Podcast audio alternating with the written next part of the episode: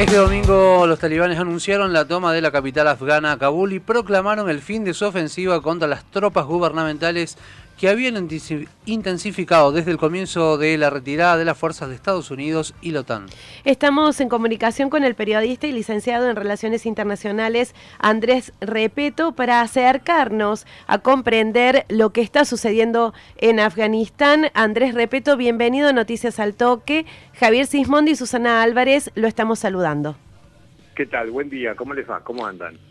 ¿Cómo te va, Andrés? El gusto es nuestro de tenerte aquí en la mañana de Noticias al Toque. Eh, ¿Qué tiene la región de Afganistán eh, para ser el centro de disputa desde hace siglos? Mm. Mira, algunos lo ven como, como un, territorio tapón entre lo que fue la Unión Soviética este, y Europa. Eh, la realidad es que la última vez, con una, una región este, en ese sentido estratégica. Eh, la realidad es que la última vez, mm, y estamos hablando de hace 20 años y el 2001, eh, fue por una situación particular donde se denunció y acusó a los talibán de haber cobijado o estar cobijando, ¿se acuerdan? A Osama Bin Laden, que era el líder en su momento de una, la primera red global terrorista como Al-Qaeda a la que se le imputó los atentados del 11 de septiembre. Y en ese momento, quien era presidente de Estados Unidos, George Bush hijo, decidió eh, como primera respuesta, después de los atentados del 11 de septiembre, eh, invadir Afganistán.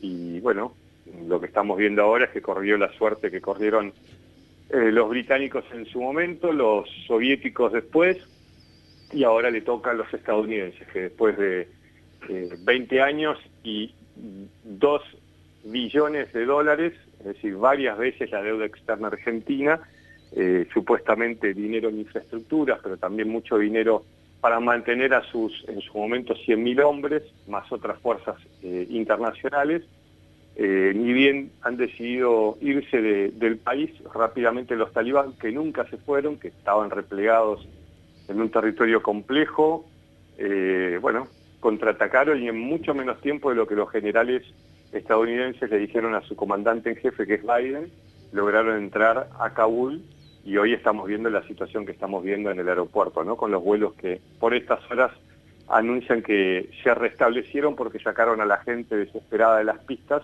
y los aviones pueden aterrizar y despegar para sacar a la gente que en principio está en ese lugar tratando de escapar de, de lo que hoy queda bajo control internacional, que es un aeropuerto.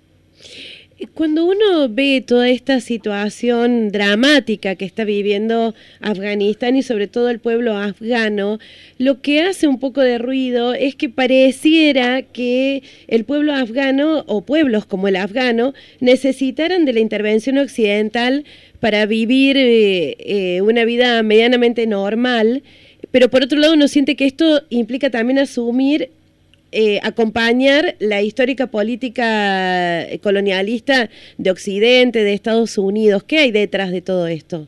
Mm. Bueno, toda potencia es eh, intervencionista. Acordate que en su momento también los soviéticos estuvieron nueve años y perdieron también ¿no? la guerra con, contra los señores de la guerra.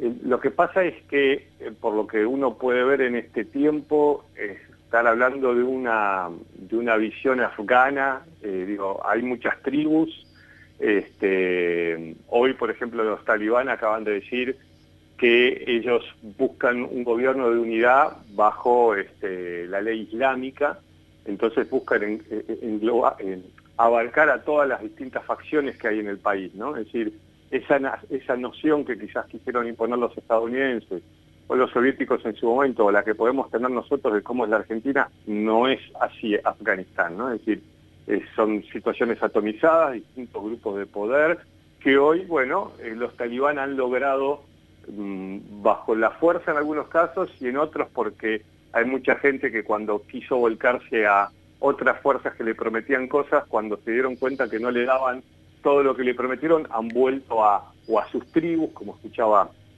los otros días un especialista colombiano sobre Afganistán, es decir, mucha gente no le quedó otra que ante la falsa promesa de democracia y de, una situación mejor y de, y de que iba a haber un cambio en la infraestructura del país, ante la desesperanza han vuelto a, sus tribus. Bueno, algunas de esas tribus o, esas organizaciones que gobiernan diferentes territorios en Afganistán han decidido algunas plegarse con los talibán y a otras no les ha quedado otra porque es la manera de subsistir. Eh, yo no sé realmente digo, cuánto ha mejorado la vida eh, de los afganos por intervención. Seguramente eh, en, el tema de la educación sí, porque hay muchísimas mujeres que han tenido otra vida, en Kabul principalmente, porque otras, porque otras, porque la gente ha visto una diferencia, eh, pero bueno, yo creo que también ahora mm, los talibán, la gran duda que tengo yo es, bueno, ¿qué, ¿qué, tan remixados vienen? Vamos a ver la brutalidad que veíamos hace 20 años de gente colgada en las plazas, este, la revancha que ya hemos visto en algunos lugares de Afganistán mientras los talibán iban avanzando, o buscarán ayornarse o mostrar una fachada diferente para lograr algún tipo de apoyo internacional. Acaban de emitir un decreto eh, islámico ¿no? diciendo que ellos no iban a, tocar las propiedades, iban a entrar en las propiedades y que querían este, la incorporación a la estructura de las mujeres. Bueno, ¿qué significa todo eso? no? Eh, la verdad que si hay gente que se ha colgado en el fusileje de un avión y después han caído de 300 metros por algo obvio, ¿no? Porque bueno, poder viajar en la parte exterior de un avión y eso muestra la desesperación, por algo es, ¿no? Este, claramente la gente tiene miedo de lo que fue, de lo que es y de lo que podría pasar con, esta, nueva, vieja organización de poder en ese territorio.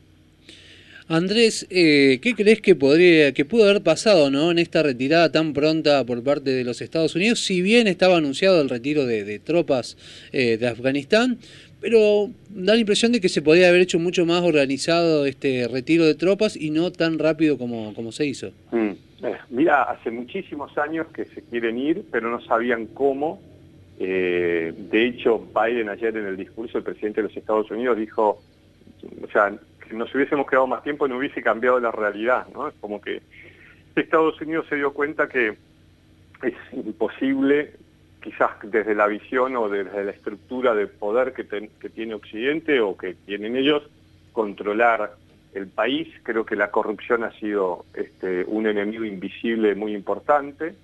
Eh, de hecho, había denuncias que ya los soldados afganos ni peleaban porque no tenían o, no tenían armas o no les pagaban los sueldos, ¿no? Cuando Estados Unidos supuestamente ha girado esa enormidad de plata, eh, invertido en plata, y habrá que preguntarse como contribuyente Estados Unidos también en qué se fue, ¿no? Eh, bueno, sí, ahí hubo, yo lo que digo no es Estados Unidos perdió la guerra en lo militar y la está perdiendo a nivel propagandístico y a nivel de imagen. Una guerra tiene varias aristas y una a veces de las más importantes tiene que ver con eh, los otros niveles de la guerra, que es el de la propaganda, ¿no? Este, y hoy lo que se está viendo es un desastre eh, eh, para Estados Unidos. yo creo que Biden todavía le está pegando patadas en el culo a los generales preguntándoles qué pasó, que ustedes me dijeron que esto se podía ser ordenado en tres meses y eventualmente si Kabul cabía en tres meses, yo lo miraba a la distancia y hoy este, tengo que mandar o ha tenido que mandar a Estados Unidos 5.000 soldados de nuevo para permitir este, la salida de las miles de personas que están agolpadas y desesperadas en el aeropuerto de Kabul, que obviamente algún tipo de acuerdo con los talibán están teniendo, porque este, si no, pues estaríamos viendo una escena de guerra, que es una escena de desesperación, pero no es un conflicto armado hoy el aeropuerto de Kabul. ¿no? ¿Significa esto que está pasando que Al Qaeda pone otra vez al mundo en alerta, te parece? Mira, eh, lo que pone en alerta a, parte del mundo y la, lo que pasa que si vos haces clic en el tablero de Google y vamos ampliando el mapa, si el mundo está en una situación de eh, un nuevo enfrentamiento de potencias, que, que todo se aceleró a partir de la pandemia, yo digo que la pandemia hizo el futuro presente, entonces vos tenés a, China enfrentándose abiertamente y ya incluso con amenazas militares, ambos potencias, Estados Unidos y China, y Rusia sumándose con China en esta alianza, es decir, hay un eh, escenario geopolítico global eh, y esto se da en, todos los ámbitos. Eh, en Afganistán se da porque obviamente Rusia tiene intereses porque está muy cerca, ¿no? Irán tiene intereses porque está al lado, China tiene intereses porque tiene una visión hoy geopolítica global de expansión clara, y buscan ocupar ese pedacito de tablero de ajedrez que Estados Unidos está dejando. En el tema de Al Qaeda, bueno, entra en el fracaso de la llamada, como yo digo, de la llamada lucha contra el terrorismo, que empezó a partir abiertamente el 11 de septiembre, donde, nos, donde vimos que había una organización global, donde todavía no hay cosas claras, y no lo va a haber en mucho tiempo, lo que pasó ese 11 de septiembre, porque hay familiares de las víctimas del 11 de septiembre le están pidiendo al gobierno de Estados Unidos que desclasifique la intervención directa o indirecta de Arabia Saudita, ¿no? Porque casi todos los suicidas eran de, Arabia Saudita, pero con Arabia Saudita nadie se metió porque obviamente es un aliado económico muy importante de Estados Unidos. Y hoy lo que se habla es que sí, Al-Qaeda estaría nuevamente en territorio este, afgano. Pero bueno, este fracaso de la política antiterrorista ha generado que, por ejemplo, no habláramos por un tiempo de Al-Qaeda y habláramos de un monstruo aún peor, que fue el Estado Islámico, ¿no? a partir de, del fracaso de otra ocupación y de otra invasión estadounidense que fue la de Irak. Este, así que la verdad es que son dos escenarios, ¿no? Uno, el de las potencias buscando ocupar un lugar ahí, eh, el fracaso militar de una potencia como Estados Unidos después de la invasión más larga en la historia de su país en el exterior, y después lo otro que tiene que ver con, el desafío del resurgimiento de los grupos terroristas o del accionar terrorista, a mí no me cabe la menor duda que veremos después del ISIS este, una nueva generación eh, a nivel global, quizás mucho más cercana a las armas de destrucción masiva, bueno, pero también eh, creo que el desafío más importante hoy del mundo no pasa por nada de lo que hemos hablado hoy en este momento, sino que pasa por cómo el mundo va a encarar el desafío presente y futuro de las consecuencias del cambio climático, porque si en el 2050 pues, eh, nos están diciendo que 1.400 millones de seres humanos van a estar desplazándose por el mundo, ¿de qué fronteras vamos a estar hablando? ¿no? Entonces, este, a veces cuando yo veo esto, que entiendo que, que es el tema, hoy hablar de Afganistán, lo que yo digo es, Escucha, seguimos viendo el mundo y las potencias así se mueven como en el siglo XIX cuando el planeta nos está pidiendo otra cabeza, otro chip, ¿no? Y la pandemia es simplemente este, un botón de muestra.